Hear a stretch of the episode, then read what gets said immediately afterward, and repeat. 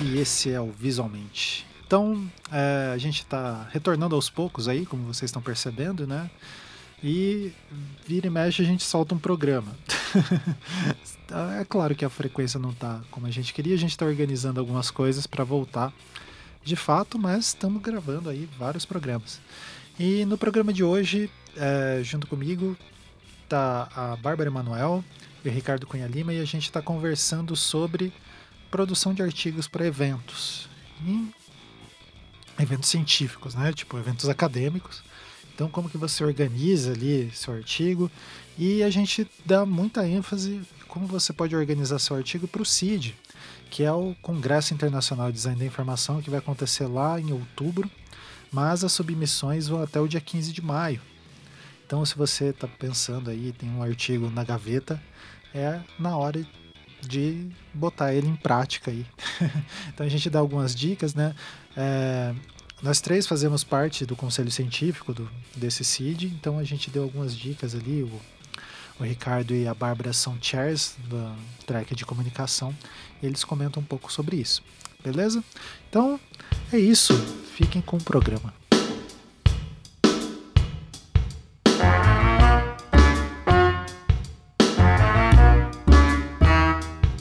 Bom, então começando esse programa aqui, a gente já falou lá na introdução sobre o que ele é.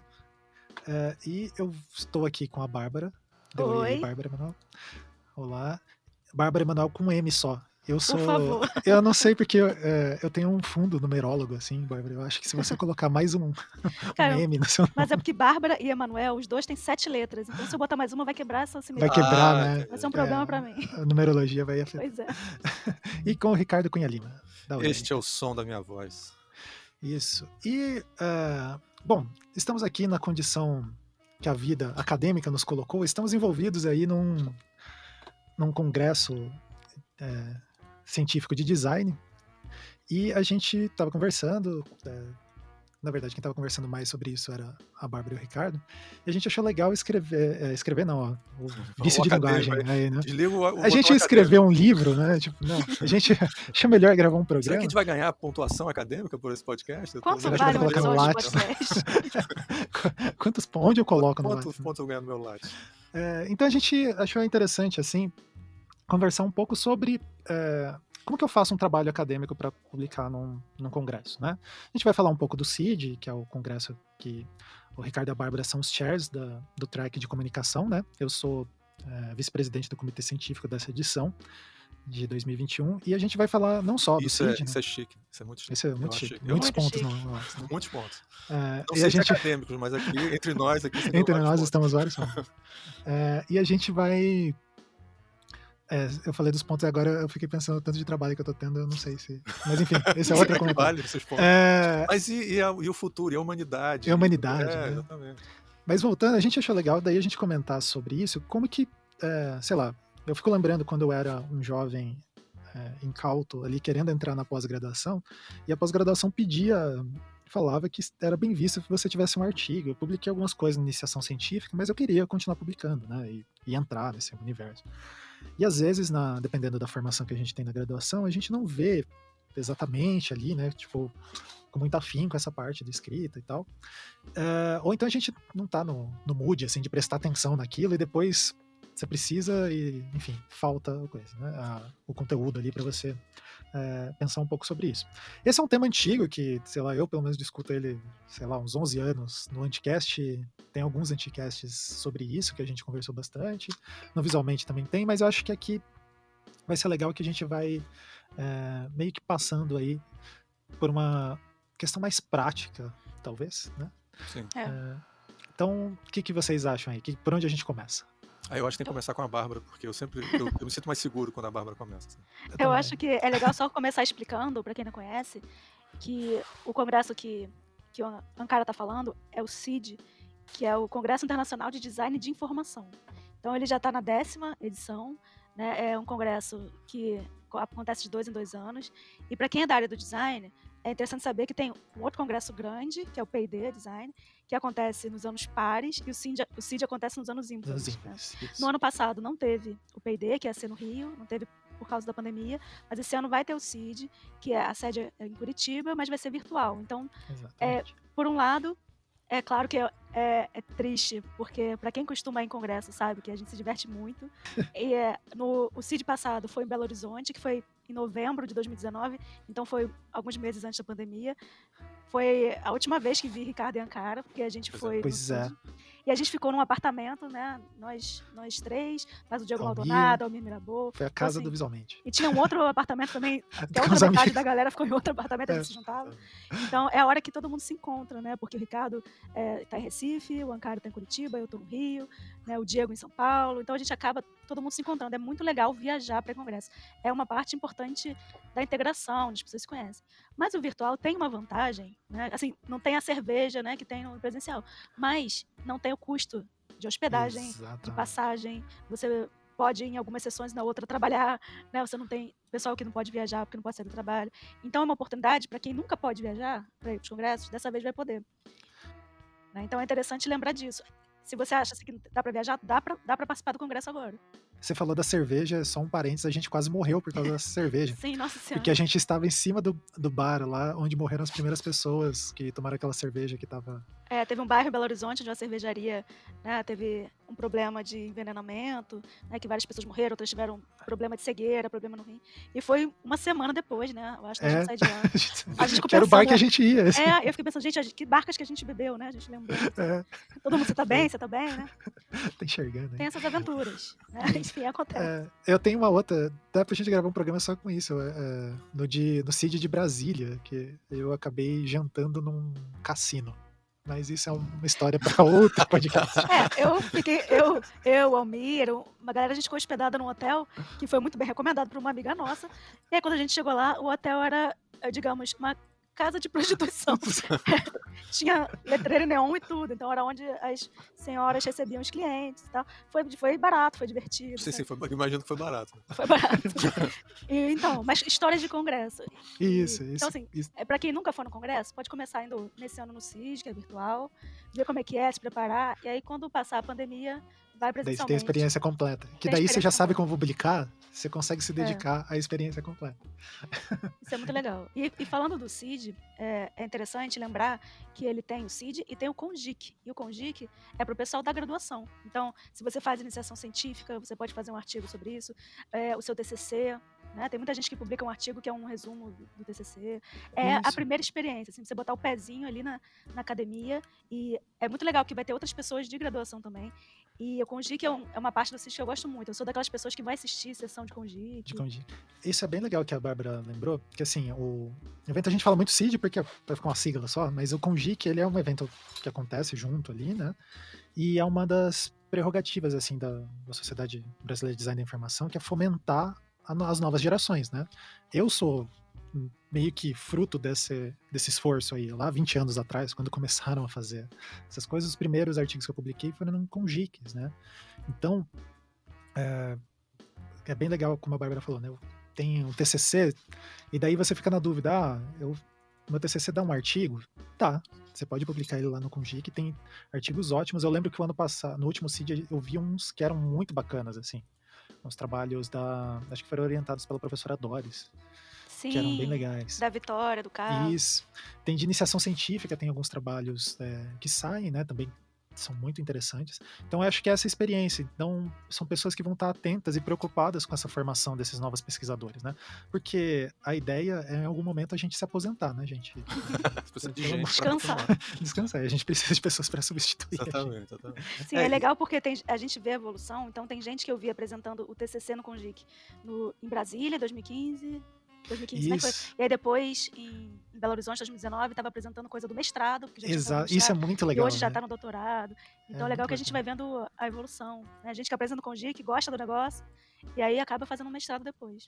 Isso. Ah, Uma coisa que eu acho legal pessoal ver, que é uma coisa que você mencionou, já que a gente tava, começou falando do, do CONGIC, que é o de iniciação científica, é, nem todas as, as faculdades de design têm uma, um, um trabalho de iniciação, Iniciação científica bem desenvolvido. É muito comum ter nas, nas federais e nas, nas, nas públicas, e algumas privadas têm, umas têm, outras não têm. É, quando tem, às vezes, não, nem sempre, depende, varia muito de, de lugar para lugar. Mas se por acaso você estiver num lugar que tiver iniciação científica é, e você está interessado em fazer pesquisa, começa a sondar quem são os professores que estão trabalhando com isso e tal. Sim. E aí é exatamente é, o mais comum, não é você pegar o seu TCC e transformar num artigo para lá, é mais você fazer parte de um grupo de, de pesquisa de iniciação científica. Sim, é legal, é legal também até, porque como estão cortando muito bolsas, né, de iniciação científica, então você pode participar como voluntário. Então, ver se tem professores orientando, né, se é algum assunto que te interessa. E pra Exato. você ver que eu fiz iniciação científica, né, também há, há 20 anos, com o pai do Ricardo. Foi assim que, né, que eu sou Ah, do Ricardo mas- existia. Entrei na pesquisa, na iniciação Pela porta científica. da frente, né? Não, eu achava que eu não tinha nada a ver com pesquisa, né? Meu pai fazia mestrado, doutorado, ah, não vou ter- fazer nada disso. Achava que ia ser totalmente de mercado. Aí gostei da iniciação científica, acabei fazendo mestrado depois e voltei pro doutorado também na mão do, do pai do Ricardo. Foi assim, ele também que me abriu a porta do doutorado. E Então, até hoje o papai tem um, tem um lugarzinho no coração dele para você. É, no meu também dele. Então, assim, gente, se tem, tiver oportunidade, procure saber, pelo menos, como são os grupos de Isso. iniciação científica na sua faculdade. É, isso é bem interessante. Eu tive a minha experiência com iniciação científica foi é, numa universidade privada. Em outros tempos, né, 20 anos atrás, não vamos nem abrir essa porta para não começarmos a chorar. Ah, você é garoto, garoto, bebê. É, Pra gente, você. Se você, se você começar a chorar, a gente vai. não, vocês vão querer. é. Ah, a gente já tá tão velho que a gente não suporta mais. A gente já Não, se- Mas Eu eu mais digo, que vocês dois. é, eu digo de chorar não tem, porque eu fiz iniciação científica na universidade privada e tinha a bolsa da CAPES. Ah, pra- isso é pra chorar mesmo. É. Isso. É, eu tive do CNPq também, maravilha. Isso. E daí eu devo a minha carreira inteira, na verdade, a um professor chamado Yuri Walter. Hoje ele é professor lá na, no Espírito Santo, assim. E eu queria fazer. Ele falou que tinha um projeto de pesquisa e tava, tinha, poderia ter iniciação científica. Ele era mais da área de produto, ele é engenheiro, né? Tava pesquisando materiais e produtos. E, assim, eu fui. Não tinha nada a ver com o que eu queria fazer exatamente, só que daí conversando com ele, ele era um cara muito atento, me incentivou muito. Gente, assim. cuidado, os professores são muito persuasivos, viu? Eles É, e mudou, realmente foi uma coisa que mudou a minha vida, assim, de, de pensar e, e ver, né, tipo... Então tem esses professores que se você conversar com ele, eles vão, vão te puxar e assim, e foi, e foi legal que um dos primeiros é, eventos que assim, logo que eu comecei a, a falar com ele foi um CID, foi acho que em Bauru, alguma coisa assim, é, num longínquo ano ali no início da década, de- das décadas passadas. Mas bom, antes da gente ficar nostálgico, eu tô com a tendência nostálgica, me cortem, porque, sei lá. É, vamos é, voltar ali, Bárbara. Então, gente, vamos falar sobre a matéria-prima. O que, que a gente faz para entrar no Congresso? Né? Se a gente tem que entrar no. Como é que a gente chega lá? A gente tem que enviar um trabalho. Você sempre pode se inscrever nos congressos como ouvinte. E aí tudo bem, você assiste as apresentações, assiste as palestras e tá tudo certo. Geralmente até um preço menor. Mas para você participar mesmo, apresentar um trabalho, você precisa mandar um trabalho escrito, né? Então é um artigo que varia um pouco de um congresso para o outro, como, é- como ele é feito, mas ele tem uma base comum, né? De o que que é um artigo científico. Se você nunca escrever um artigo científico, provavelmente você tem um certo medo e acha que nunca vai conseguir escrever um. Todo mundo já passou por isso, né? E ainda mais medo do design. Não sei vocês, mas a minha, na minha graduação, eu acho que na minha graduação inteira, que durou 150 anos, porque eu fiz na ESD antigamente, então é, não tive que escrever praticamente nada. Nada. Era tudo, era trabalho prático, então tinha que, é, no máximo, fazer relatório de projeto prático. Então, para escrever o primeiro artigo científico mesmo, eu estava no doutorado. Porque o meu mestrado também não tinha produção de artigo. Ele era todo experimental, então tinha exposição, tinha livros. Então eu escrevi quatro livros no, no mestrado, mas nenhum artigo científico. Explicando assim, foi fora do Brasil, então não tinha essa questão de CAPES, de avaliação de nada. A sua produção era produzir para o mundo, né? Então, eu fui aprender a escrever um artigo científico mesmo no doutorado só. Então, assim, eu entendo quem está na graduação e pensa, nunca vou escrever um artigo. E eu entrei no doutorado, primeiro dia de doutorado, seu Amir Mirabô, foi a gente vendo que, assim, precisava publicar, acho que era dois artigos, né, Ricardo? Uma coisa assim Isso, pra- dois artigos para passar na qualificação do doutorado. E eu nunca tinha escrito nenhum. Aí o Almir virou, ah, quem não publica pelo menos quatro artigos É, o- eh, por ano no doutorado nem devia estar aqui. Aí eu, ai meu Deus, eu não devia estar aqui. Eu entrei no paranoia. Aí depois Não. eu fui entrando assim, no latte das pessoas, fica conversando, fala assim, tá, tudo história, não é por aí, não se Não é assustem, tá? É. Não acreditem nos Almir Mirabôs da vida. Não, pelo amor de Deus. Ele, ele sempre esfrega na cara de todo mundo. Não, porque É, ele como se sabe ele que eu publiquei produzisse loucamente. Oito artigos no É. mestrado. Aí depois do doutorado eu fiz 50. E ele mesmo não faz nada disso, ele não publica nada, ele tem uma preguiça. Mas enfim, Não, mas ele realmente publica muito mesmo, mas ele, ele também é preguiçoso. Né? é, sim. Ah, mas o negócio é, não acreditem nessas pessoas que falam esse tipo de coisa, porque não é um bicho de sete cabeças. É Ah, não é o contar padrão, uma história pra mas- alguém. Não é o padrão, não é o padrão. Isso é importante Não, que vocês não é entendam isso. Então, assim, vocês entenderem que escrever um artigo é contar uma história para alguém. É você contar sobre aquilo que você está pesquisando, aquilo que você leu, aquilo que você pensou, aquilo que você realizou. Então, é uma comunicação. Então, mesmo que a gente esteja acostumado a comunicar visualmente, a gente sabe o que que é passar uma mensagem para alguém. E a- passar uma mensagem para alguém diagramando uma revista, fazendo uma embalagem, tem as suas regras, tem as suas orientações, tem as suas restrições, suas delimitações. O artigo científico é a mesma coisa, tem um jeito de fazer, né? Mas é mais uma maneira de se comunicar, não é? Isso, e é, eu achei legal, Bárbara, que você comentou disso, né? Que ele tem, como ele tem essa estrutura, assim, é, e pensando, acho muito legal isso que a Bárbara colocou, é uma comunicação. Então, se a gente pensar, é uma comunicação, tem que ter um básico, né? De alguém que está querendo comunicar alguma coisa e quem vai receber, né? Quem vai receber esses artigos ali vão ser os avaliadores, mas pensar que esses os artigos, a escrita acadêmica, científica, ela tem uma meio que uma estruturazinha, assim, né? Que eu acho que é o que a gente vai comentar daqui a pouco. E isso você consegue consultar, né? Tipo, vamos supor, eu tô pegando aqui o aluno mais desavisado da vida, que às vezes viu isso no- na faculdade, mas não ficou atento. Então, se você procurar por ali, né? Tipo, ele é diferente um pouco de um texto jornalístico, assim, apesar que o texto jornalístico também tem uma estrutura. Um Tem. bom texto jornalístico tem uma estrutura fortíssima por, por trás, assim. Mas ele tem uma, uma forma de fazer que é para ser simples para todo mundo para todos os pesquisadores conseguirem se comunicar com ele, né? E até, por exemplo, em outras áreas, né? eh, por exemplo, o pessoal da medicina tem uma estrutura bem rígida de artigo para eles conseguirem fazer avaliações transversais de vários artigos e falar, ó, desses mil artigos, os resultados são, vão para tal canto, né? E daí todos têm que ser escritos mais ou menos da mesma maneira para o pessoal conseguir fazer esse tipo de estudo. No design a gente tem outras maneiras de escrever ali, né? Mas de uma certa forma tem que ter alguns tipos de conteúdo ali. Sim. É, uma coisa que eu acho importante para que eu vou. É, Bárbara, se eu estiver saindo da, da tua linha, você me fala pra gente voltar. Mas o que eu pensei é o seguinte: que acho uma coisa que eu percebo muito, que eu não sou um cara da escrita. Eu entrei na escrita porque eu escolhi a vida acadêmica também, né? Então, assim, uma das coisas que eu percebi logo, e quando eu vou orientar alunos, é que às vezes as pessoas não percebem que. É, as pessoas tratam, às vezes, a a- a- como se a escrita é, acadêmica fosse uma verdade absoluta, que você está usando as palavras esquisitas e tal. Ela é um, é um argumento. Você está, como, como qualquer outro texto, você está colocando as ideias e concatenando elas de uma maneira que você argumente uma ideia. Então, você normalmente você tem é, al- alguma premissa que você está colocando e você vai argumentar sobre ela. Então tem algumas coisas que são importantes. Assim. Não é só uma que é muito importante, que é o estilo. Né? Você tem que ter um estilo é, que a gente pode discutir um pouco mais sobre isso. Eu sei que a Bárbara. É, é, para mim, no meu doutorado, a Bárbara é minha especialista no assunto de estilo acadêmico.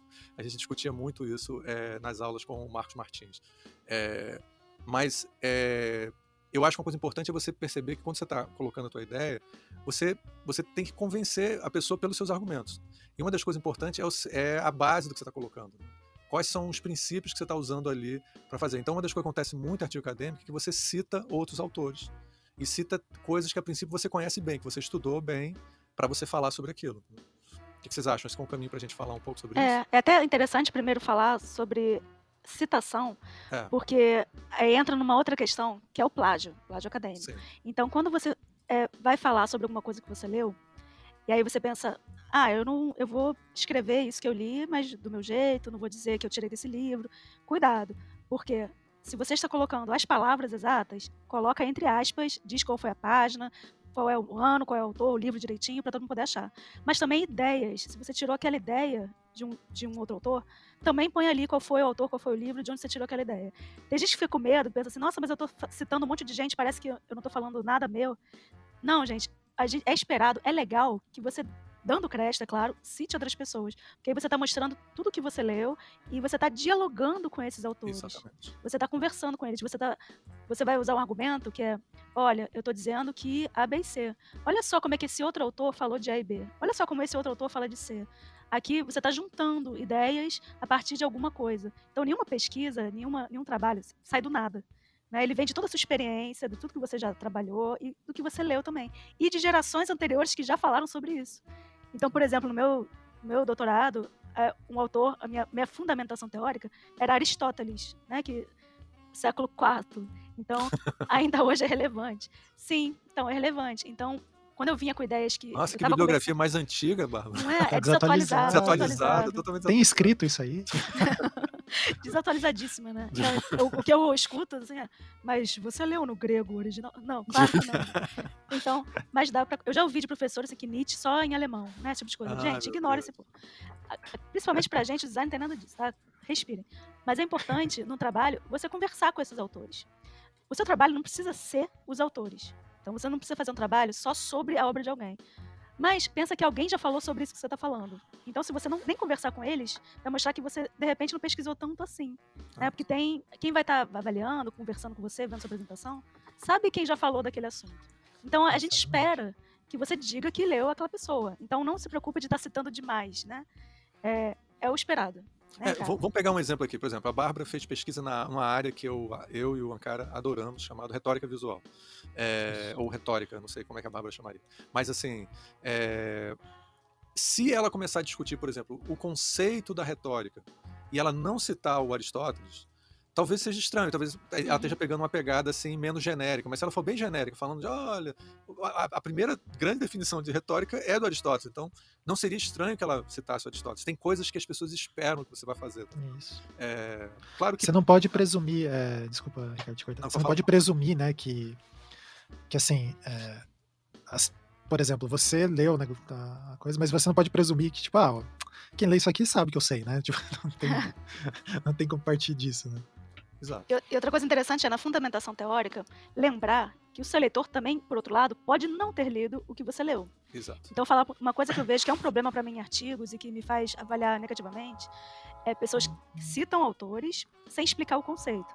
Ah, então, isso aqui é, tá certo isso que eu disse por conta de Aristóteles, de Bois, Bonzip e pronto. E não explica o quê. Tá, mas o que, que eles falaram? Que conceito é esse? Né? Só coloca ali, é, né? Pra mostrar, ó, tô citando vários citando. autores. Mas assim, ah, essa situação aqui é semelhante ao panótico de Foucault. Não, pensa que as pessoas podem não saber o que é o panótico de Foucault, embora você ache que todo mundo que você conhece saiba. Tudo bem, mas pensa que seu artigo ele vai ser referência para alguém no futuro. Alguém vai aprender com o que você escreveu. Então ajude seu leitor a entender seu argumento. Então pense, é claro que ninguém precisa é, escrever tudo, explicar tudo, mas são conceitos que não são, né, senso comum tenta explicar, nem que seja um pouquinho. Exato. Isso. E uma coisa que eu queria. Desculpa interromper. Não, pode, pode. Porque é o seguinte: uma coisa que é importante, e aí não é um problema de iniciantes, isso é um problema que acontece muito com pessoas que já têm uma certa experiência. Que é, é evitar essa fundamentação que a Bárbara acabou de falar. Porque aí o que acontece? A pessoa vai, ela, por exemplo, faz um. O que é muito comum em artigos em design, a pessoa fazer experimentos, é, fazer um trabalho que tem um aspecto prático, assim, de, de sei lá, entrevistas ou, ou trabalhar com, com heurísticas e coisas desse tipo. Aí vai lá e faz aquela, aquela coisa. E aí não trabalhar na fundamentação simplesmente apresentar o trabalho que ele fez, tá certo? O que acontece é que a, é como se você tivesse feito uma coisa, mas você não, você não trabalha muito o porquê que você fez, o que, que é o resultado daquilo, quais são as ideias que você está querendo levantar com aquela coisa. Fica um pouco, um pouco no vácuo aquele trabalho, assim. Ele não fica, não tem um, o, o, como argumento, é como se você mostrasse o meio, mas você não fala nem o começo nem o fim. Por que, que eu fiz e de onde é que eu, de onde é que eu tô tirando, de onde é que onde é que estão, o que é que eu estou querendo discutir com esse trabalho que eu fiz. Isso é uma coisa que acontece muito, inclusive, em publicações às vezes mais sérias. Assim. Sim. Eu acho que um bom exemplo é, prático, até para quem não está acostumado ainda a escrever artigo, é se você vai fazer um, um, relato, o seu artigo é sobre um material didático, assim, um livro didático que você fez para crianças autistas, né? Um exemplo. Que muita gente faz TCCs assim, né? Algum artefato com um fim específico. Quando você vai falar sobre as cores que você escolheu para o seu livro, você pode só dizer as cores, mas para ser um artigo científico, você tem que dizer por que essas cores. Aí você vai lá no autor que fala sobre cores e como combinações de cores podem ser mais ou menos legíveis, ou mais ou menos agradáveis, ou mais ou menos persuasivas. Fala de, dessa história de por quê. Aí usou essa tipografia, por quê? Então vamos ler lá o cara que fala de tipografia e, e fundamentar por que, que você usou isso. Não só dizer o que você fez, Exato. mas ir entender o porquê. Exatamente. E, e, e acho que isso é, tem só. Acho que complementando, né? Tem uma questão que é. que eu acho que tem a ver com isso que a gente está falando que assim, a, essa estrutura do texto acadêmico, né, ele é esse grande link de coisas. Então, se a gente chegar lá, como o Ricardo explicou ali, né, das, às vezes a gente usou um método que é super interessante e, e, tem várias etapas e você conseguiu fazer todas as etapas muito bem feitinhas. Se você parte só para a descrição dele sem contar e contextualizar aquilo do método, é, às vezes fica meio sem chão. E também tem que tomar cuidado, né, gente, pra gente não se perder na, na fundamentação teórica, né? Que daí coloca um milhão de autores e daí a hora que tá vendo citou, sei lá, como a Bárbara falou, citou Foucault, citou, sei lá, o Beccari, citou... Dicionário Ruais. O Dicionário Ruais, citou a, Monteiro a Globo, Lobato. É. Monteiro Lobato, William Bonner. É. E no final aí não conta a história, o Crepúsculo. É. E não chega com um argumento, né? O que, que seria o argumento científico, né? Uma das possibilidades, né? Ó, eu, tô, eu percebi que no mundo aqui, né, tá, tem alguma coisa e que eu posso através por meio do design da informação, né, ou observar o jeito que essa informação tá. Tô dando exemplo do design da informação, né? Claro, claro. É, como que isso pode operar no mundo, como que o design pode afetar ali a informação e isso trazer alguma coisa ali, né? E eu vou construindo esse com pequenos argumentinhos, né? E usando esses autores, referenciando eles para construir esses bloquinhos aí, né? Exato. E conectando eles. É, e, e uma coisa importante, desculpa interromper, Bárbara, assim, uma coisa importante é que nós somos das ciências humanas aplicadas. né? Tem uma tradição nas ciências exatas, às vezes, de é, essa parte da fundamentação é, não ser tão robusta como é em, em design, é, área de design. Em áreas de ciências humanas, né?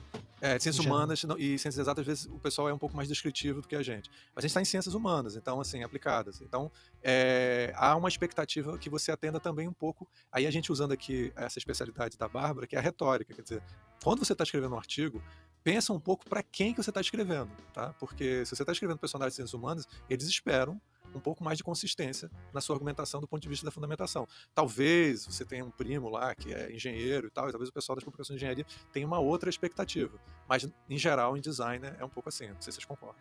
Concordo Sim, eu acho que plenamente. uma dica, assim, que é uma coisa, enfim, que eu faço, é, para saber se sua fundamentação teórica está adequada, primeiro é pensar, você está escrevendo esse artigo para quê? Ah, é para um periódico, né, uma revista de comunicação? Tá, então é, minha fundamentação teórica tem autores de comunicação? Ou se é o, caso aqui, que é o Congresso de Design de Informação, na minha fundamentação teórica, tem alguém do design de informação? Pode até ter pessoas também da gastronomia, do Monteiro Lobato e tal, mas tem alguma coisa que está me ancorando nesse congresso, nesse evento? E aí uma coisa Isso. legal para saber geral da fundamentação que eu faço é pensa sobre o que, que seu artigo está falando. Aí essas são suas palavras-chave. Então meu meu artigo está falando sobre design de informação, é, educação, é, metodologias didáticas.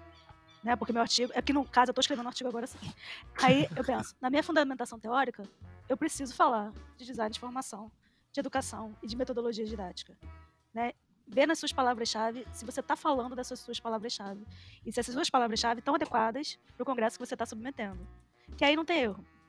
E se os autores, né, conversam os e autores- ajudam. E são autores relevantes daquelas áreas. Isso. Né? E daí uma coisa, é, isso é bem legal, Bárbara, que você comentou, porque assim, daí, ah, mas eu não sou da área, não, eu quero começar a publicar, então tem um, uma lição de casa que às vezes até a gente, eu me incluo nessa, porque, enfim, eu meu doutorado, mas eu descobri que quando você termina o doutorado, você ainda é um meio aluno em algumas coisas Para sempre. para sempre, né? É, que é assim, você entender ah, do- daquele contexto, né? Tipo, para se contextualizar. E daí uma dica é, por exemplo, se você quer publicar num, vamos supor, no P&D, é, depois eu vou puxar pro Cid. Daí o que, que é legal? Tem um- uma coisa chamada anais. Sim, essa palavra que Sim. a galera adora Sem, du- fazer sem duplo trocadilho e tal, né? Mas enfim, é, tem os, os anais que são todos os artigos ou resumos que foram publicados no evento. Ou seja, são artigos que foram aceitos, né? Passaram pelo processo de revisão. Que eu acho que é legal a gente depois voltar, né? Explicar ele inteiro, que a gente foi atravessando a Bárbara. E ela estava explicando isso e a gente cortou ela. Tá tudo certo. Ma- Mas, é, e a, a partir disso você consegue ver, ah, eles tem esse artigo aqui, por exemplo, eu pesquiso sobre infográfico. Daí eu vou lá ver, tem um, um aqui, um artigo da Eva Rolim sobre narrativa nos infográficos. Ah, tá, ela usa tais e tais autores aqui.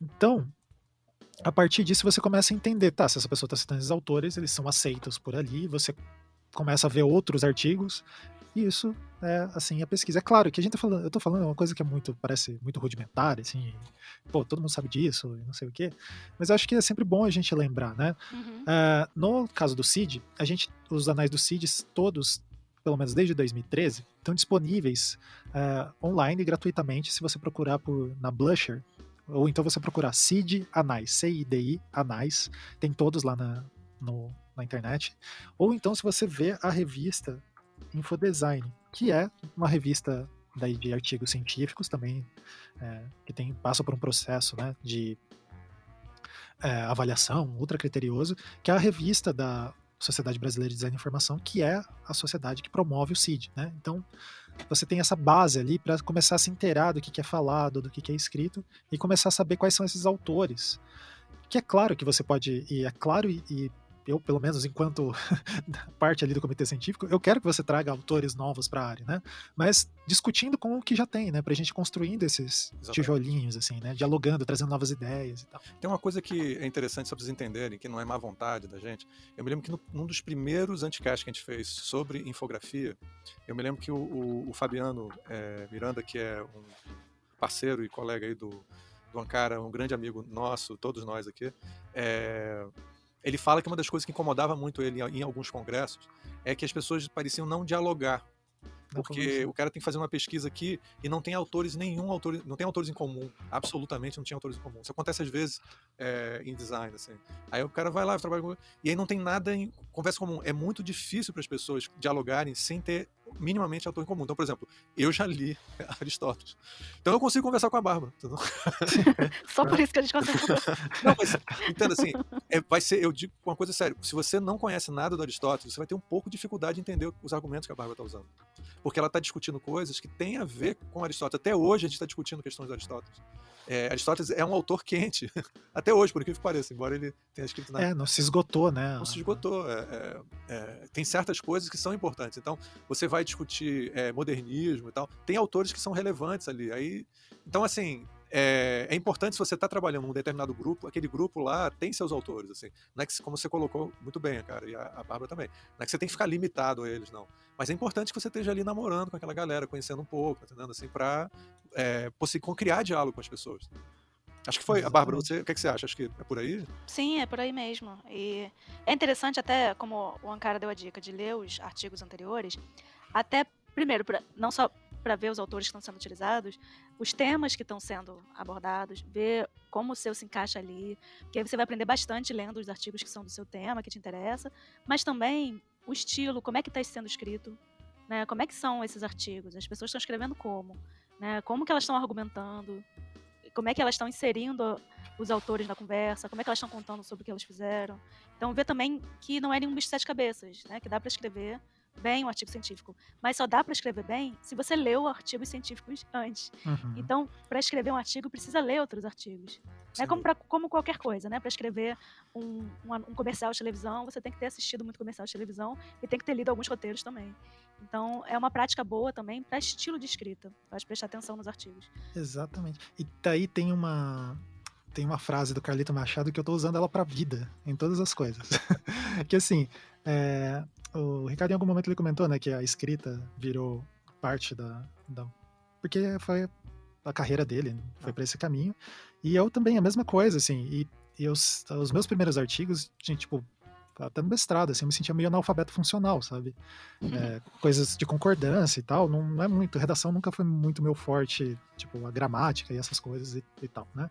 E daí o Carlito tem a frase dele lá que, que ele usa para desenho, né? Ele fala, não, não você não precisa virar o Da Vinci, né? Você precisa só saber se comunicar com o desenho, né? E eu acho que com texto também é a mesma coisa, né? A gente não aprendeu a escrever para ser o Machado de Assis.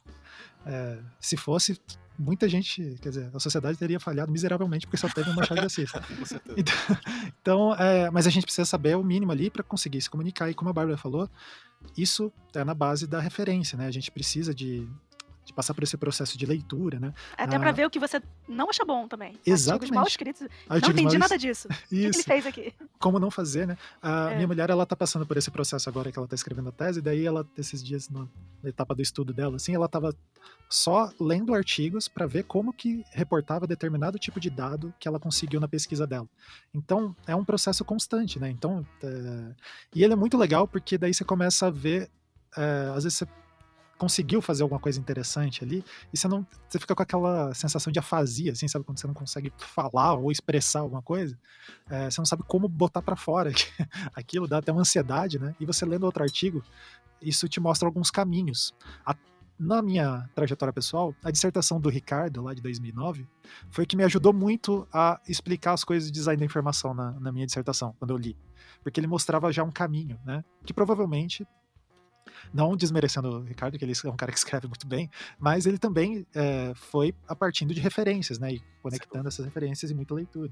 Bem, tô honrado aqui com esse comentário do, do Ankara, porque eu admiro muito o trabalho dele e saber que era, era isso que eu estava querendo quando eu fiz o meu mestrado. Agora, isso eu sofri muito fazendo o mestrado, porque foi a primeira vez que eu tive que escrever para valer mesmo. Eu até me lembro que, só para vocês saberem essa questão da escrita, é, eu fiz jornalismo um tempo. Eu não sou que nem a Bárbara que fez tudo certo desde o início. Assim, eu, eu fiz, eu fiz um tempinho de jornalismo. E eu me lembro que eu, ah, eu, eu, ficava muito ansioso com essa coisa de ter que escrever e tudo e tal. Não que escrevesse mal, mas é porque, sabe, eu sempre desenhava, trabalhava no jornal, fazia essas coisas.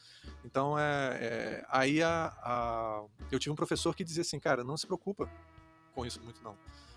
Vai escrevendo, escreve e depois você pensa no que você escreveu. Mas quando você escrever, escreve tudo, entendeu? Depois você olha de novo e avalia o que, é que você está fazendo. Mas não fica se censurando antes, porque isso vai bloqueando. É exatamente o mesmo conselho que eu dou para um aluno de desenho. É a mesma coisa. Assim, para qualquer coisa, se eu for fazer andar de bicicleta, assim, caralho, tá errado de bicicleta. Talvez eu, né, eu me equilibre de uma maneira feia e tal. Não, você vai escrevendo, vai fazer, depois você vai avaliando o que você está fazendo. Gente, traumas de aulas de desenho. Pois é. de professores que na primeira tentativa lá, não, você não foi feita pra isso.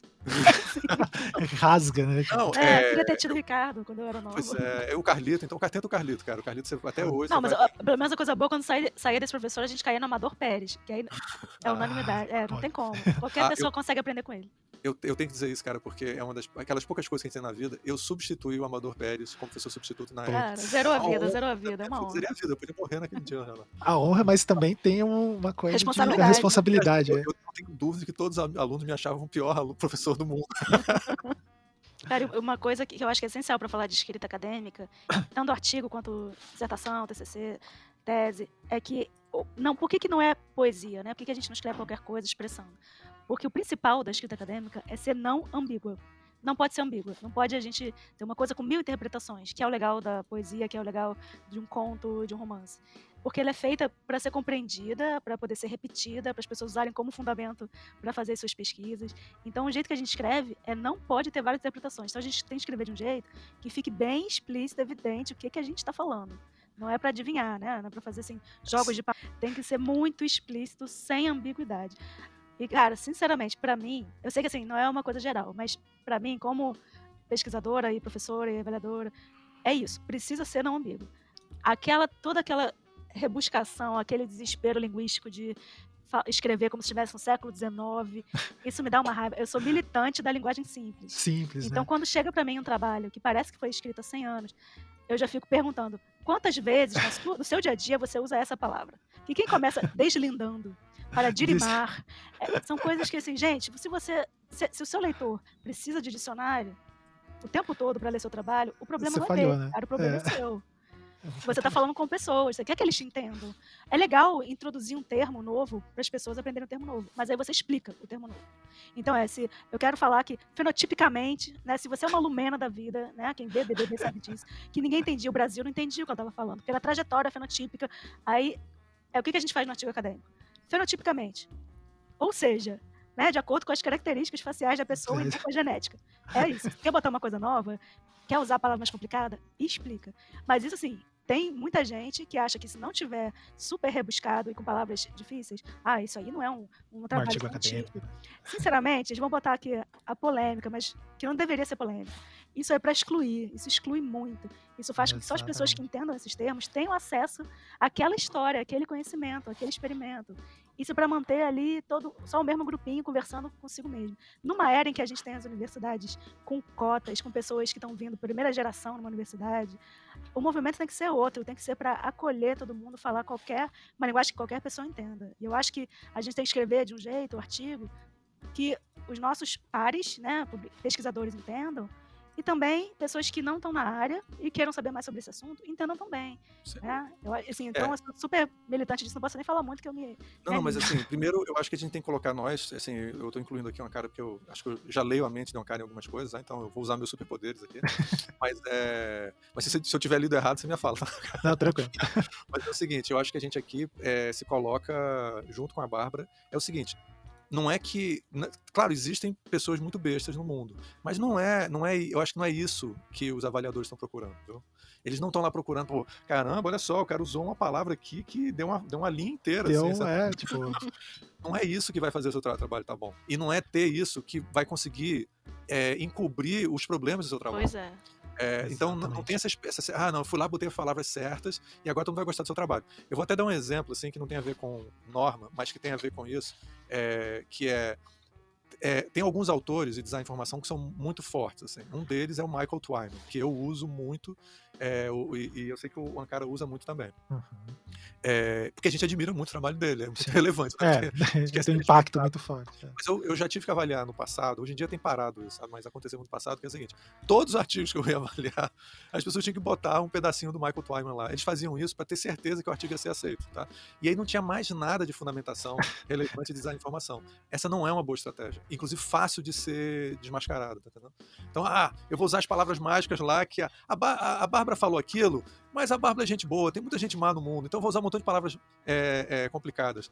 Não tem nenhuma garantia que as pessoas vão aceitar é, seu, seu artigo. Não, não é uma estratégia inteligente. Isso, e é, é a tendência ali, como a Bárbara falou, também é, uma- é um ponto que, que talvez eu, eu fique muito desesperado, assim, quando eu vejo muitas palavras difíceis, assim, que acabam não dizendo coisas simples que teriam que ser ditas né, no artigo. Então, isso também res- é, reflete em outros pontos, assim, de, por exemplo, a gente vê muito poucas pesquisas que relatam as coisas que deram errado, né? Uhum. Porque, assim, gente, enfim, a gente tá nesse meio aqui, cada um aqui tá no mínimo há 10 anos nesse, nesse negócio aí. A maioria das coisas que a gente faz, às vezes, ele no come, começa meio esquisito, dá errado, Uhum. sabe? Tipo, por mais que se planeje. E eu acho que o fato de não se discutir isso atrasa um pouco a, a área e a ciência no geral, tanto quanto a gente usar o Word e, o, e o PowerPoint, né? Que é outras coisas aí que eu, eu fico brigando na área científica. Você é contra assim, o Word e PowerPoint? Sou, sou muito contra. Cara, Eles têm, uma, têm uns somos de problemas. times rivais. Sou- Não, mas eu só Eu uso... adoro o Word e PowerPoint. Não, mas eu uso a versão deles do Google, né? Não, eu uso eles também, eu uso plenamente, tipo, não sei viver sem, mas eu sei que eles é, geram problemas, assim. Por exemplo, o Word, ele é muito complicado de usar, né? Tipo, ele é muito robusto para, por exemplo, você escrever um artigo acadêmico, ele poderia ser mais simples, facilitar, ajudar, sabe? É. E daí, como Cara, já existe essa ferramenta... automaticamente. Tá, porque é pra que você- quem quer se dedicar daí- a aprender a usar direito, porque ele é, é É, difícil. só né? que daí você tem que parar É, e fazer um curso certinho tal, né? Eu acho que nessa é uma dica interessante, assim, claro que se você for um especialista que nem a Bárbara, cara, fica com a parada que você curte e não tem nada de errado. Mas se você, eu acho que as ferramentas do Google hoje em dia são as que eu uso para tudo. Inclusive quando você termina tá na nuvem. Então, eu acho que, inclusive ele, se você estiver trabalhando com texto em inglês, ele já faz uma correção do teu é, do teu da tua gramática bem razoável, viu? Assim, eu não sei se em português ele tem isso, acho que tem também. Tem também. Então, muito legal, assim, uma das- a ferramenta que eu uso para tudo hoje em dia é o, o Google Docs. É, Ah, e uma coisa que eu acho que é interessante a gente falar de artigo, que as pessoas têm pavor, horror, desespero com formatação das referências pela regra da ABNT. Aí eu quero, se vocês têm uns segundos para ouvir a palavra A da palavra ABNT, da BNT. é porque assim, eu entendo que é super chato, mas eu sou do tipo de pessoa muito rara que entende o motivo daquilo. entendeu? Sim, Porque eu, eu até eu curto, eu sou uma pessoa que gosta, que sabe aquele negócio de cabeça. Porque aquilo é design de informação, gente. puro. Puro. É, É você formatar uma mensagem para que ela seja compreendida da maneira mais fácil e eficaz. É exatamente isso. Você colocando daquele jeito, a pessoa que está lendo entende na hora o que, que é cada coisa, o que, Sabe que é onde procurar. é, e sabe achar aquilo depois. Então, é feito que se cada um escreve de um jeito, primeiro você pode ver um negócio, não saber ali o que, é autor, o que, que é editora, porque sim, muitas editoras são nome de pessoas. Muitas editoras é igual, podia ser um título de um trabalho, o título de um artigo podia ser o título da revista. Então, quando você põe direitinho, você está passando uma informação de uma maneira que as pessoas conseguem acessar. Então, design de informação e acessibilidade, duas coisas lindas. Então, formatem com o coração, gente, formatem com amor. E o Word faz isso automaticamente para você. Tem vários isso. softwares online, também tem sites que fazem de graça. Você põe lá as informações, você já pega o artigo, já coloca lá, já sai tudo bonitinho. Você vai salvando seus artigos na extensão do Chrome lá. Tem várias que já vão salvando num banco, tudo bonitinho. Você só manda, põe bibliografia, ele já põe. E se você quiser mandar para algum no exterior, põe em outras formatações. Dá para fazer bonitinho. Não, não é, acha que é besteira, gente. Isso é design também. Não, não, não é. é besteira. Eu, uma coisa que eu queria te falar para você sobre o seguinte: na realidade, existem como se fosse assim, tipo, umas cinco ou seis coisas que você tem que usar sempre. E tem um milhão de outras coisas que você provavelmente vai usar muito pouco.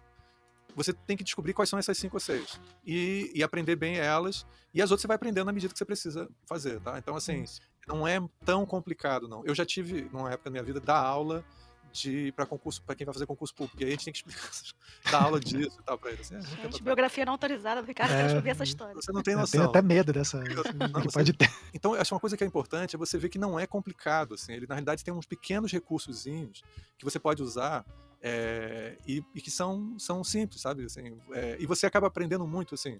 Você pega um outro artigo e vê como é que aquele artigo usa. Já tem ali muitas das dicas que você está precisando, sabe?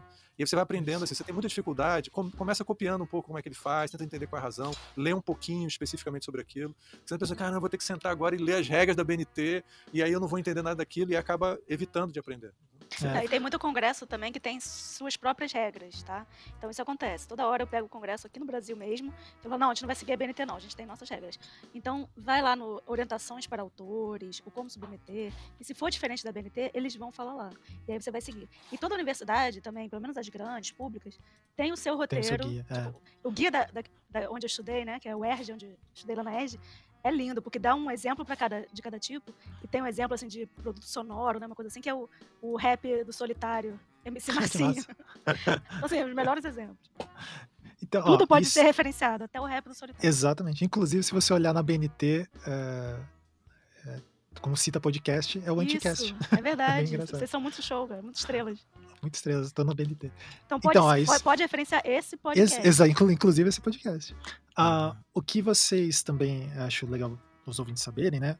No CID, é, se vocês forem lá no site CID é, 2021.sbdi.org.br, na aba Submissões, tem lá vários materiaizinhos para ajudar você a subir o seu artigo, né? Mandar seu artigo. E um deles é o modelo em Word do artigo, né? Que já são as formatações.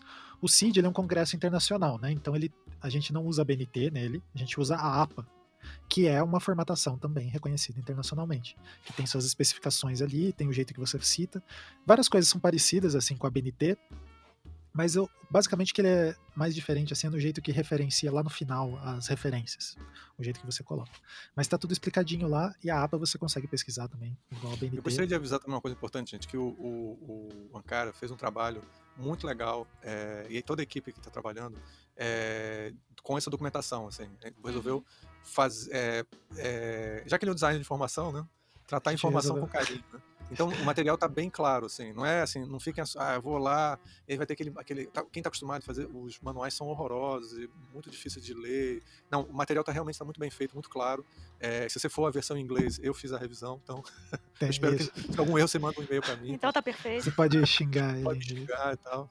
É, então, é, ah, isso é legal lembrar ali, né? A gente teve uma preocupação bem grande, eu e a Kelly. A Kelly é a presidente do comitê científico, né? A Kelly Smite. E a gente ficou muito preocupado com isso, né? De como que a pessoa entender para submeter, né? Então a gente tem, é, já que tá falando aqui, né? Nessa guia tem ali as orientações para os autores e tem um pequeno guiazinha, né? Explicando, é, por exemplo, como que você faz para submeter na plataforma o seu artigo, né? A gente tem um, usa uma plataforma chamada Event3, que é uma plataforma brasileira, e daí você tem que fazer o seu cadastro lá, e daí você paga uma taxa de 35 reais para submeter o artigo, e dá o passo a passo, né? Então, por exemplo, se você quer submeter um artigo de design da informação, assim, que tem a ver com comunicação, né? Que você está olhando como que a informação está sendo tratada ali no processo comunicativo, né? Tipo, como que o design intermedia isso, que por acaso é, vai ser gerido ali por essas duas pessoas maravilhosas que me acompanham aqui. Os Você chairs, coloca os os cadeiras chairs, do os cadeiras do eixo, Cadeira. Sou cadeira, cara. o cadeira, é, eles vão estar sentados em tronos de ouro com aquelas correntes assim, Trono de ferro. Vendo, é, vendo os artigos Ah, sim, É. com um monte de, é, de- é, Um trono feito de artigos acadêmicos. de artigos acadêmicos. É das lágrimas. do- Eu, eu, eu só me, eu só bebo lágrimas de, de ex-alunos. de ex-alunos, de, de autores, né? E daí tem lá, tem os guias certinho, indicando como que você publica, né? E, assim, vale a pena dar uma lida. A gente quis criar, né, um, um material mais geralzão, assim, que se aplica para todas as áreas. Mas, claro, se você já tem uma certa experiência ali com alguma produção de tipos de artigo em determinada área, você sabe mais ou menos o que, que espera-se, né? É, disso, e daí eu acho que era interessante, né, a gente falar algumas coisas desse, desse material das orientações, o que, que vocês acham? É, eu acho Sim. até legal falar pra quem. é, não só pra quem tá começando, mas pra quem também tá em mestrado doutorado, porque pode ser alguém que nem eu, que começou a escrever tarde, ou que pessoas que há muito tempo estão submetendo coisas que nunca são aceitas, sabe? Assim, o que, que tá de errado nos O que meus está artigos? acontecendo? O que né? está acontecendo? Que esse guia, essas orientações para produção de artigos que eles fizeram, assim, super generosos, fizeram um negócio que é para guardar mesmo, para usar em outras situações também, porque foram falando coisas importantes em artigos em geral. É claro que eles focaram no tipo de artigo que eles querem para o CID, mas eu acho que é uma coisa para aluninhos, pesquisadores do, do Brasil. Salva isso que você pode consultar depois e usar em artigos em outros. né? Então, ó, é, essa é uma, uma questão assim que a gente, por isso que é importante os, os eventos acadêmicos eles têm essa importância, as pessoas conversarem sobre a área. Exato. Então, que nem uma das coisas mais legais lá que teve do, da gente é, combinar de ficar todo o pessoal do visualmente ou que participou, dos amigos ali do, é, no mesmo apartamento, era que a gente praticamente ficava conversando sobre isso 24 horas, né? Pensando sobre é, as questões, né? E uma das coisas que mais passa, assim, às vezes a gente vê via alguns artigos que ah, eles tratavam de alguma coisa de design da informação, mas não deixava claro, né? Acho que a Bárbara falou bastante isso, né? De, você tem que deixar claro, não pode ser ambíguo. Você está falando de design da informação ou você está falando. É. Quer dizer, não de design da informação, você está falando da informação, né? De como que o design se relaciona ali, disso, ou você está falando de outra coisa? Eu né? posso entrar rapidinho aqui, cara? Claro. Que é o seguinte, é, e se a gente está voltando para esse ponto e está sendo um pouco mais específico, tá? Que é, o que é uma coisa que a Bárbara levantou. Assim. Eu estou fazendo um artigo, eu sou de uma. Eu não sou exatamente. Assim, não é nem que você não é de design, eu sou do campo do design, mas eu não tive nenhuma formação na área de design de informação, não conheço direito essa área e tal. E aí, é, o mínimo que é esperado, quer dizer, como ela falou, e eu falei, e o Ancaro falou, a gente. É importante você estar citando autores da área e tal, não precisa ser só o Michael Twyman, né? Ser, tem muita gente que você pode estar falando. Gente, inclusive, que está próxima do design de informação também, que está falando de questões que têm a ver com design de informação. Uma coisa que acontece muito em artigos que são recusados, eu já recusei artigos assim, que é o seguinte: a pessoa não não vê o problema que ele está falando pela ótica do design de informação. Ele não, não é um problema que ele coloca como problema de design de informação. Aí é complicado, porque o congresso é sobre design de informação. É, as então- pessoas estão reunidas lá para discutir isso, né? O design da informação. Então, no mínimo, você tem que estar na sua cabeça o conceito que o congresso coloca como design de informação, que está lá no manual apresentado. E daí tem a, a definição de design da informação, na Sociedade Brasileira de Design da Informação, a gente fez um grupo de trabalho, meio que organizando ah, alguns conceitos sobre, não exatamente para delimitar, ó, design da informação é isso, daqui o que não for, não é, mas não, é só para criar uma coisa entre os associados de mais ou menos ali o que, que a gente entende por design da informação, né? Então eu vou ler aqui, ela aqui para vocês, né? O design da informação é uma área do design cujo propósito é a definição, planejamento e configuração do conteúdo de uma mensagem e dos ambientes em que ela é apresentada, com a intenção de satisfazer as necessidades informacionais dos destinatários pretendidos e de promover a eficiência comunicativa. Então, essa definição ela dá algumas pistas ali, né? Então, ela vai falar que se você define, planeja, configura o conteúdo, né? É, se você está preocupado com a mensagem, ou então os, o ambiente onde ela está circulando, mas com esse olhar, né? De como da informação no lugar, ou então o conteúdo da informação, essas relações todas ali, que é- e também preocupado com quem está recebendo essa informação e Exato. como que está recebendo essa informação, isso se enquadra dentro da, da área, né? E aí, é claro, você não precisa citar o Twyman e colocar lá a, aquela árvorezinha clássica dele lá, quem vê a minha dissertação e minha tese tem essa árvorezinha do Twyman, mas é porque o que eu estudo é exatamente dentro daquilo, né? não tem como eu fugir. É... Eu acho uma coisa importante que você está falando, porque se você achou que design de informação não é isso, design de informação é muito mais, ou isso é limitado, Ótimo. Então você não você... está sozinho. Não, não a, gente, a, gente, a, a, gente vai, inclusive, preparando, tá preparando programas e debate que a gente ainda não exatamente como é que a gente vai falando, onde a gente discute criticamente isso. É esperado também que a área tenha uma visão crítica sobre ela mesma. Você não precisa concordar com isso. O que você tem que estar é que se você, você discorda, você pode argumentar sobre isso. Você pode fazer um artigo onde você discorda sobre isso. Você coloca que você acha que design informação é outra coisa. Isso não é um problema. O problema é você ignorar que você está falando sobre Exatamente. Esse é o problema. Isso não vai dar certo. É, não que é, por exemplo, tem um, alguns artigos de crítica ao design da informação, é, só para dar um, um, contexto, assim, né? De, tipo, porque às vezes ah, é, a gente está comentando isso porque ah, eu não concordo com isso, eu acredito que seja outras coisas, né? Como é, a gente, é, tanto a Bárbara quanto o Ricardo comentaram. Mas às vezes, é, assim, também não é a definição, essa a pretensão da definição não é estabelecer, né? Tipo, o claro escuro da área, assim. É só dar um norte para orientar por exemplo, para quem está querendo pesquisar ou alguma coisa do tipo, né? A sociedade, a associação enquanto ente é, pensando histórico assim, né? Enquanto representante de categoria tem essa função também. E ela tem que ser uma definição relativamente genérica e relativamente simples. Ela também não, a função dela não é ser a última palavra epistemológica sobre o assunto. Ela tenta é. ser uma, uma definição prática, para lidar com problemas práticos como esse, entendeu? Assim, ela está tentando ali criar. É, tem um montão de pessoas com ideias diferentes sobre a informação e ela está ali sendo um guarda-chuva. São Essas definições de área são as mais fáceis de serem criticadas, porque elas têm uma função muito genérica, muito. É, é ela está mais ali para organizar um monte de coisa do que necessariamente em torno. Isso, fechar exato. completamente todos os problemas da área. É.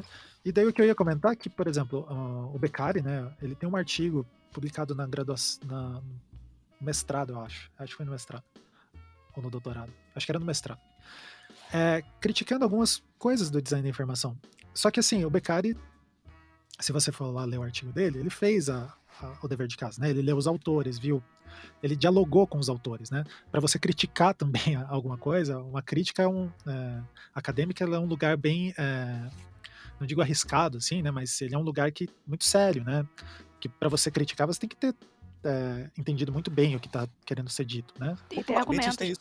É, desculpa, popularmente tem uma expressão de que é, o pior tipo de crítica é não li, não gostei. Né? É, tipo, então você não viu, você não debateu, você não conhece nada, mas você achou que está errado, você está falando no vácuo, não é isso que é academia. Né? Acabei interrompendo Exato. todo mundo, desculpa. Não, não, mas é exatamente isso.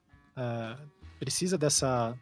Assim, no final das contas, um artigo para evento científico é, é, o início de uma conversa. Assim. O, o evento científico é vamos conversar sobre esse assunto. E o artigo é, ó, eu quero conversar sobre isso, né? Então, para colocar todo mundo no mesmo pano da conversa, tem essas estruturas ali, né? E daí, é, seguindo no, nesse documento de orientação, a gente separou em três, em quatro grandes áreas, assim, né? Os elementos de apresentação, os elementos metodológicos e de desenvolvimento, a, a, conclusão ou considerações e referências, né? Tem artigos que não têm conclusão, que são os artigos que estão são pesquisa em andamento. O CID você pode submeter o que a gente chama de artigo resumido, um short paper, que tem, ele vai ser publicado da mesma forma, né? Vai para os anais lá do evento completo que é quando você está com uma pesquisa uh, que você não terminou ainda, né? Tipo, falta coletar mais dados, ou então falta discutir melhor, mas você já tem coisas interessantes para mostrar e você quer conversar com outras pessoas para achar o que, é aquilo. Por exemplo, você pode ir lá e, sei lá, você submeter um artigo sobre infografia, você pode. Vai que o Ricardo lê o seu artigo e ele, você pode conversar com o autor que provavelmente você está citando, né? Tipo, isso é o legal do evento, né? E também, por último, além das conclusões e considerações e referências, tem as considerações gerais, né, sobre estilo textual, essa consistência geral e relevância e contribuição, que foi um pouco que a gente citou anteriormente, né? Acho que só, só desculpa interromper, mas antes de, claro. de falar de cada tema desse, é, é, legal falar de uma coisa que a gente não falou ainda, só meio é, en passant, que tem eixos, né? Tem grupinhos Isso. temáticos. E aí, por que, que é importante você submeter para o eixo, eixo certo. certo. Primeiro, porque as pessoas que vão estar avaliando vão estar avaliando os artigos desse eixo. Aí eu falo assim: olha, não tem a ver com esse, vamos passar para outro. Por que isso? Porque na hora que tiver os grupinhos conversando sobre cada um seu artigo, vão ser divididos pelos temas, né? Então, é interessante que você esteja ali numa sala, né, virtual que seja, falando sobre o seu assunto com outras pessoas que tem a ver com o seu assunto. Que eu já vi em congresso assim que não tinha muito bem definido o eixo, que você está numa sala falando sobre livro didático e a outra pessoa está falando sobre programação e experiência do usuário, e a outra está falando sobre design de moda e a, e a outra é mecânica de trator, sabe? Uma coisa assim bizarra. Então, na hora do debate, ninguém sabia falar sobre o assunto do outro. Então, você vai até o congresso, você apresenta um negócio e ninguém te dá uma ideia, ninguém te dá uma sugestão, você não troca uma ideia com ninguém. Então, é interessante pensar assim: qual eixo que vai ter as pessoas falando dos assuntos que você quer falar? Né? É, nós, como somos chairs de eixo, a gente vai tentar, inclusive, montar salas onde as pessoas estão estão é, todas falando mais ou menos a mesma coisa para ali ter um debate entre eles, porque é para isso que a gente está, não é só para ganhar ponto acadêmico, é também para ter o debate. O problema é que você que está pensando em escrever o artigo tem que cooperar com a gente, né? Você tem que mandar. Você tem que deixar favor. claro, né? É entender, submeter para o eixo certo. É, exatamente. Outra coisa também que eu acho que não vai acontecer, mas que você tem que se preocupar para qualquer projeto, para qualquer congresso. É, tem muita, muita gente, tem muito, tem muito artigo, tem muitos prazos, tá? Então, se você manda para o eixo errado, não é nenhuma garantia que as pessoas vão sacar qual é o seu eixo correto e uhum. vão mandar para o outro eixo. Isso é muito raro acontecer. Normalmente é, quando. Até porque a prerrogativa, se você mandou pelo, pro eixo errado, é, os avaliadores vão falar isso daqui. Não, não, não, não é aprovado. É, é, não arrisca, gente. Não arrisca. A pessoa vão dizer, então, às vezes não tem mecanismos claros para isso. Quer dizer, a gente não vamos discutir essa questão, mas é só para você ficar atento que é, só porque você mandou e você tem boas intenções, se você botou na categoria errada, é muito provável que seu artigo seja cancelado, não seja aceito. É, até pensando, lembrando que assim, os avaliadores que vão estar lendo os artigos são pessoas especialistas nesse eixo específico. Exatamente. Então poder até ler seu artigo e falar, não, não é tão brilhante, não, não, não entendi o que ele está falando. Né? Isso. Por exemplo, é, isso só sinalizando assim que começa a vir na cabeça várias é, situações, né? Teve um ano, acho que foi em 2017, que é, conseguiram colocar nessa mesma mesa, assim, que vai ter uma etapa de apresentações desses artigos, né? Que é uma sala que está todo mundo ali, uns cinco ou seis é, pessoas que vão apresentar os seus artigos. E e tinham cinco ou seis artigos só de infografia. E deu uma discussão muito legal, assim, né? De é, que cada um conseguia comentar o artigo do outro, fala que achou legal, ou então indicar outros autores, né? É esse tipo de construção, assim, que a gente quer promover em, em todas as os tracks, né? Os eixos ali. E daí se você está em dúvida, tá, mas o meu artigo, por exemplo, eu estou tratando, sei lá, estou falando do infográfico é, interativo animado em realidade aumentada, né? Que ele poderia estar, tá, se você for lá no site do CID, né? Ele vai ter, você vai em sobre, tem eixos temáticos. Daí você vê lá a descrição de todos os eixos temáticos, eu indico o que pode estar tá em cada um desses eixos, né? Então vai estar tá lá artigos, contribuições, blá blá blá. É, desculpa, gente, tô falando blá blá blá blá, mas é para não deixar muito extenso o, o, o programa. É que se eu for ler, tem os eixos lá, tem os, é que eu tô falando para ser mais rápido, tá? É, em comunicação, por exemplo, é, tem infografia, visualização de dados, design de instruções, análise gráfica, sistemas em signos. Só que daí você vai ali em tecnologia, também tem visualização de dados. Daí, ah, qual é a dúvida? É, como que você decide para onde você vai é, colocar o seu artigo? Aí, gente, é o que faz também você, enquanto pesquisador, autor, você qual que é a ênfase do seu trabalho, né? Você está querendo mais ver como que aquela interface esse exemplo que eu dei, né? Esse meu é, infográfico interativo animado em realidade aumentada, eu estou muito preocupado em como que as pessoas estão é, se comunicando com ele, né? Como que a mensagem é passada por ele. Então ele vai para ele tem um foco mais de comunicação, né? Estou preocupado com a comunicação. Agora, se eu estou um pouco mais preocupado em como, em alguns aspectos de interação que tem nele, que é, como essa interação está mostrando a informação para as pessoas, talvez ele tenha mais a ver com tecnologia. Então é você refletir um pouco, você ler aqui e refletir um pouco sobre o seu artigo, né, sobre o que você está posicionando e você consegue é, adequar ele para os eixos, né? É claro que imagina que para cada uma das pessoas que esteja produzindo o seu artigo tenha em mente mais ou menos a área, né? Já sabe ali, mas para quem ficar em dúvida tem essa questão. Dando um outro exemplo, né? É, eu e o Fabiano, a gente, é, Fabiano, nosso amigo que a gente já comentou dele aqui, a gente sempre publica em comunicação, porque a gente fala de infografia jornalística e coisa do tipo. Mas no é, CID passado, a gente publicou um artigo em educação, que foi um. A gente contou a experiência de, de ensino que a gente teve com é, dois alunos da pós-graduação, a gente organizando é, conteúdos de design de informação para ensinar esses alunos. Então, essa experiência de ensino foi para educação. Por quê? Lá, tentaram a gente, acho que conseguiram, eu lembro que tinha mais um, uns duas ou três pessoas que estavam contando experiências de ensino. Então são professores de design da informação trocando ideias sobre como foi feito, né? E, e a gente vai aprendendo um monte sobre isso. Então essa é a inter-relação ali que a gente pensa. Uma coisa importante, uma coisa importante, antes de que eu esqueça. Nesse CID, né, é, a gente vai ter uma chamada especial, um eixo especial, que é o eixo de saúde. Então, qualquer trabalho que esteja relacionado a design de informação e saúde, você pode mandar para ele. Mesmo que o teu trabalho tenha a ver, por exemplo, mais com teoria e história, ou então tecnologia, você, se ele está tratando do tema geral de saúde, você pode colocar ele em saúde. Né, que lá vão, a gente vai tentar agrupar todos os trabalhos de saúde para ver o que foi produzido. Né? Assim, é, o porquê disso, né? ainda estamos passando por essa questão né, do, da motivação disso, a pandemia, mas é, a parte interessante, é, eu acho que é ver o quanto que o design da informação contribuiu em várias frentes. Né? Então a gente quer reunir tudo isso ali para a gente conseguir discutir e conversar sobre isso. Perfeito. É, bem, tem, tem mil é, questões aí que a gente ainda pode estar tá, tá debatendo, mas o que, que você. Tem alguma coisa que gostaria de falar mais, é, Bárbara? Cara, eu acho que é legal é, uma coisa pra gente que pode soar repetitivo, mas que a gente acha muito importante falar, especialmente agora o pessoal que vai submeter para o CID, é pensar na adequação, né, na relevância, Primeiro, se é design de informação, se tem alguma coisa a ver com design de informação. É porque você pode estar falando do infográfico animado interativo em realidade aumentada, mas se seu artigo for só sobre é, a programação ou só sobre o dispositivo, Exatamente. será que isso tem a ver com design de informação? Se você não está falando em nenhum momento sobre a informação, sobre o conteúdo, né, sobre como o conteúdo é transmitido, será que isso é design de informação? Porque pode ser que seja um trabalho brilhante, mas de repente você vai chegar lá e não estão falando sobre do mesmo jeito, sobre o mesmo assunto que você. Será que não é melhor, de repente, um congresso de interação humano-computador, ou né, um congresso de programação? De tecnologia. De tecnologia, né? né? Então, pensar se tem a ver com design de informação.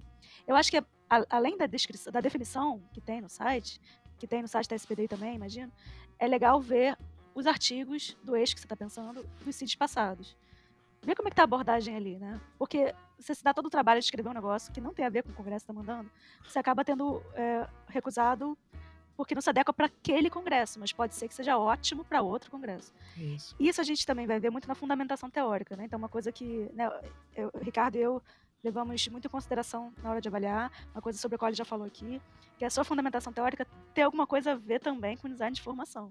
Então, se o seu artigo está é, tá falando de algum assunto dentro do design de informação, qual o autor dessa área que, com quem você dialoga? Pode ser que, como eu, né, eu uso, pego design de informação e dialogo com, com filosofia, com a psicologia, com tecnologia, mas tem ali alguma coisa que me ancora, me, me ancora, tem né, uma âncora que me deixa, tem uma âncora minha no design de informação, né? Aí, as é, metáforas que a gente escolhe, né? As metáforas. Né? Aí, pensar se na sua fundamentação você não usa nada de design de informação, vai ser um alerta para os avaliadores. Vai falar, poxa, será que é, é para o CID mesmo? Né? Ou será que, apesar do tema tem a ver, você pode lidar com infográficos sem falar nada de design de informação, né? Ou mesmo livro didático sem falar nada sobre comunicação visual, né? Então, é, eu acho legal repetir isso, porque é uma questão assim para todo mundo, tá? Quem está começando, quem está mestrado, quem tá doutorado, quem como a gente, né, já já são senhores idosos na fila da vacina, quem tá quase vacinando, que a gente. Imagina, né? Já tá ferrado. Não, é segunda quinzena de abril, pessoal de educação, se Deus quiser. Tô jogando Tomara. aqui pro universo, vamos lá. Mas que a gente tem esse problema. É uma coisa que eu tenho que prestar atenção, porque senão eu viajo mesmo. É, mesmo artigos que eu estou escrevendo pro CID, que é sobre educação, como o cara falou, relato de experiência de ensino, que é ensino de design de formação.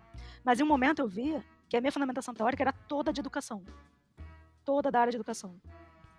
Eu falei, peraí, será que esse congresso é pro CID? Esse artigo é pro CID? É pro CID. E aí eu mandei para outro congresso, é um congresso de ensino de design. Que eu pensei assim, isso aqui não tem a ver com CID. Do jeito que eu tô escrevendo, pelo menos não tem. Então, assim, pensem na fundamentação para ver se tem a ver não só com o seu eixo, mas com o congresso. E se está sentindo que está faltando, conversa com um autor de design de informação, traz ele para o seu trabalho. Né? Porque pode ser uma coisa que pra gente, a gente nem percebe, ah, são coisas. É óbvio que isso aqui eu tô seguindo a linha do Twyman, né? Tô seguindo a linha do Proust, tô seguindo o Jacques Bertin. Põe no artigo, traz para o artigo para a gente entender que você está usando. É, a minha consideração final, então, é o seguinte: eu vou pegar essa ponta que a Bárbara falou, vou ter só mais uma coisinha. O que eu tenho observado, é, e isso não é só em congresso, mas também em, publica, em revistas super sérias, em que eu tenho oportunidade de avaliar, né? é, só porque a revista é séria, não vem artigos com problemas, não. Exatamente, porque tem que avaliar para tirar os artigos com problema. Os artigos que têm problema, um problema comum foi o que a gente citou. Na fundamentação, a pessoa descreve a, o trabalho que ele fez, mas ele assim, cita en passant, sabe como é que é, rapidamente, alguma fundamentação teórica, é muito mal desenvolvido e isso, o, o trabalho da pessoa fica boiando, assim, você não sabe direito do que, que ele está falando. A gente tem problemas, às vezes, que, tipo, é, tem coisas que a definição não é muito clara. Será que isso é um pictograma? Será que isso é alguma, sabe? Será que isso é uma, um infográfico mesmo, sabe? Aí a pessoa vem, quando tem esses problemas, a pessoa às vezes vai lá e fundamenta. Ó, isso aqui que eu tô falando é uma coisa que foge do que a gente espera que seja um infográfico, mas eu estou usando essa fundamentação aqui, então por essa razão para comissão infográfica. Às vezes você precisa fazer isso, precisa chegar e, e falar uma coisa que parece, é, usando essa metáfora meio limitadora que a Bárbara é, levantou pra gente, é, você às vezes precisa ancorar em alguma coisa, senão teu barco vai sair na deriva. Né? Então, a, a, a, e às vezes não precisa fazer tão fortemente, depende do seu argumento. Gente, vocês estão fazendo, vocês não estão é, falando um monte de verdades, não. Vocês estão argumentando essas verdades, tá certo? Vocês estão é uma falando conversa, né? Não, não é porque está escrito que é a lei, né? Não, é. E aí eu falei, o cara não gostou, ele que se dane. Não é isso, você está lá argumentando, seu argumento tem que ter uma consistência. E a fundamentação é uma das partes mais importantes da consistência. E é muito comum as pessoas se despreocuparem com fundamentação. Tá? Então, é, isso acontece às vezes muito quando a pessoa não é da área também. É, então a pessoa não é muito ligada ao design de informação, mas se a gente quer pessoas de todas as áreas, quer que as pessoas se aproximem do design de informação, então não, ah, eu, não, eu não estudei design de informação, não vou escrever no congresso. Não é isso que a gente está falando. Mas você tem que se preocupar com essas questões assim, com muito carinho, muito cuidado. É, na verdade, a gente quer justamente o contrário, né? Que você que não é de design de informação, você escreva para o congresso, mas é, nessa iniciativa de conversar com a gente, né? Tipo, quem é de design de informação Daí você fala, pô, olha que legal, na, na, minha área aqui eu pesquiso sobre isso, tem a ver, né? Tipo, pra gente conseguir conversar. E pra gente conseguir conversar, eu, tanto se eu quiser, por exemplo, eu, publico, às vezes, em. É, como a minha área de pesquisa no, no, mestrado e no doutorado foi na área de saúde, né? É, eu cheguei a publicar em alguns é, congressos de saúde. Daí eu tive que ler quem são os autores que eles reconhecem para falar de imagem na área de saúde e tal. E para mim foi muito bacana, tanto que o meu doutorado tem várias coisas que vieram dessas experiências, assim, né? Então, acho que no final, assim, tem toda a camada que a gente pode se perder, né? De tipo, ah, congresso científico, tem um monte de coisa, produzir artigo, mas no final das contas, é, acho que é isso, né? A gente quer mais gente para conversar sobre a área ali.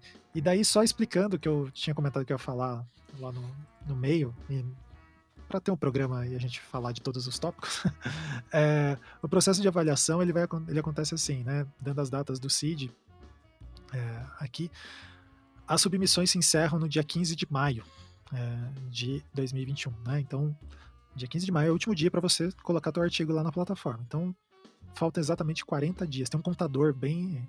É, o relógio do fim do mundo lá no, no site.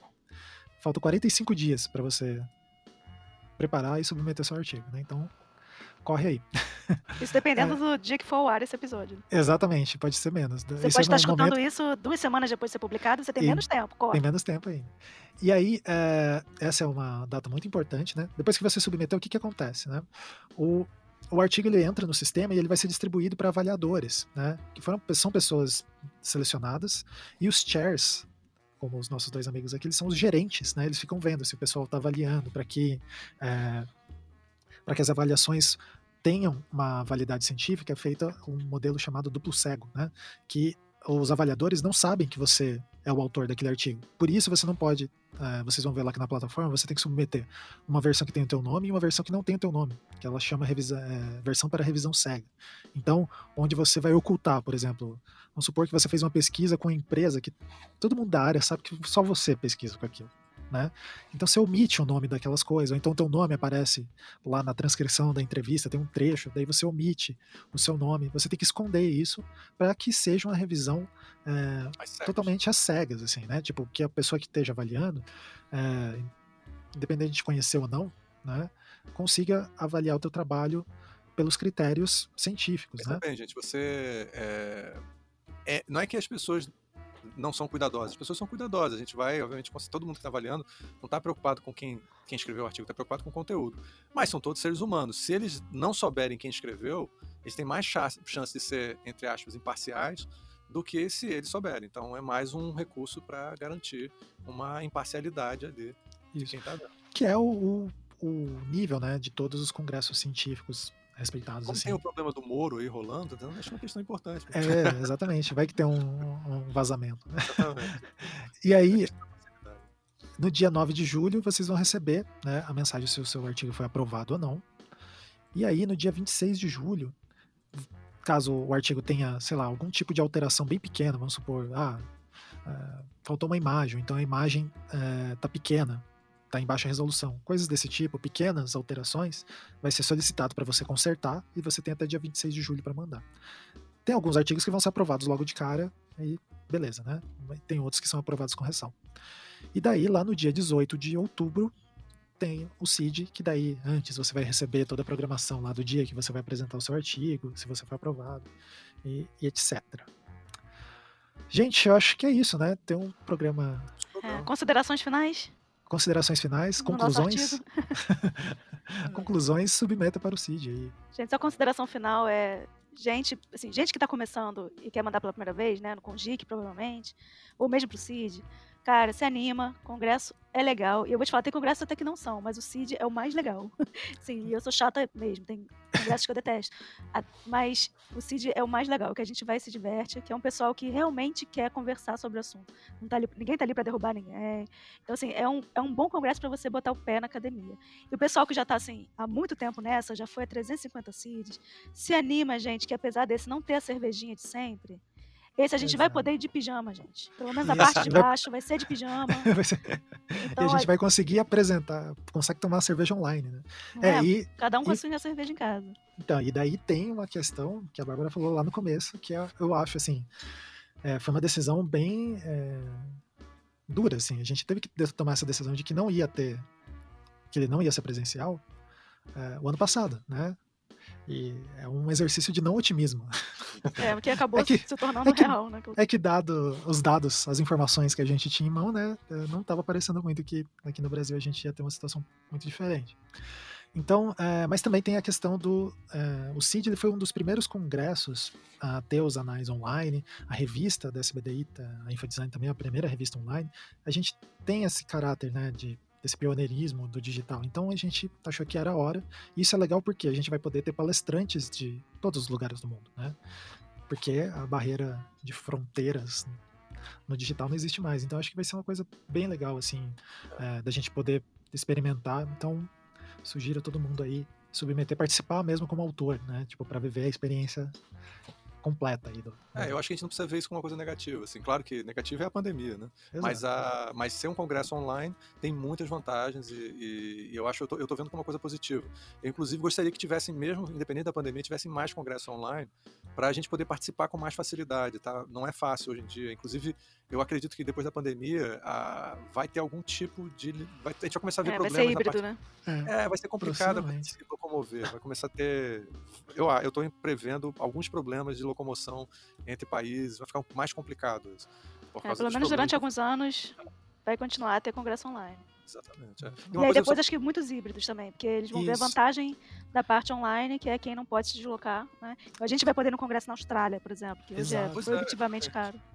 É, de repente pode ser que uma semana seja, é, assim, seja de um jeito, outra semana seja, seja presencial, outra não seja. Eu acho que vai começar a ver as vantagens da coisa ser digital. Agora, uma coisa que foi bom a Bárbara falar, eu, eu acho o CID um dos congressos de melhor nível de design, assim, e melhor nível de debate. assim. Então, é, isso é uma coisa muito legal. Assim, você vai ter oportunidade de falar é, com gente. Assim, as- as- essa coisa de você entrar numa sala e to- nenhum artigo tem nada a ver com o outro, não é muito característico do CID, não. O CID, eu acho que ele tem uma Hum. tendência Ele tem, um, é, ele tem um cuidado nessa. Não é só porque a gente está na organização esse ano, não. É porque isso tem acontecido desde o início. O CID sempre Isso. foi um lugar que de. Acho assim, alto nível, assim, sempre foi. É. Inclusive, o Hugo visualmente nasceu oficialmente no CID, né? no CID 2015. Brasília. Foi muito legal. Brasília. né? Aliás, Isso foi quando eu conheci o Ankara, É, é pior, né? A gente se conheceu em, no CID de no Brasília. CID de Brasília. Caramba, Foi há quanto tempo atrás isso?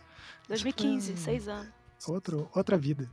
Quase, né? Não, é quando as pessoas ainda se abraçavam. É, tinha pessoas na rua. Você lembra que o problema lá em Brasília era as queimadas, né? de- Pegava fogo do nada, pegava gente. fogo do nada nas Não, coisas. e eu nunca vi, eu nunca tinha ido ali na região centro-oeste. A umidade tava tipo 7%. É, tava. Aí tava, assim, a unha sangrava, sabe? Uma coisa assim louca. Não, eu- gente, eu, me venho do Rio de Janeiro, a umidade aqui é 98%. veio, a gente estava num lugar lindo lá, que era aquela- aquele museu lá do Oscar Niemeyer, né? e aí a, a- começou a vir uma queimada em direção ao museu. Aí chegou uma hora que as pessoas começaram a dizer para tirar os carros, porque o, o foi fogo no. CCBB, no CCBB É, também, CCBB. onde estava tendo congresso. Exatamente. Anunciaram no, né, no alto-falante do congresso. Corram pra tirar seus carros. Porque a pessoa tinha medo do o fogo não ia chegar no CCBB, no museu. Ó, Mas no assim, virtual não vai ter isso. Exatamente. O carro não vai pegar fogo. pegar fogo no teu carro, explodir lá, se chegar lá, teu carro pegando fogo. Sua mala não vai ser desviada no aeroporto. Tem, tem Exatamente. muitas Muitas coisas boas. Bom, então acho que é isso, gente. É, obrigado por terem proposto esse programa aí, pessoal. E a gente espera ver vocês no CID aí. Aguardamos seu artigo. Mandamos seu artigo para te avaliar. Então vamos dar o tchau. Tchau. Tchau. Tchau.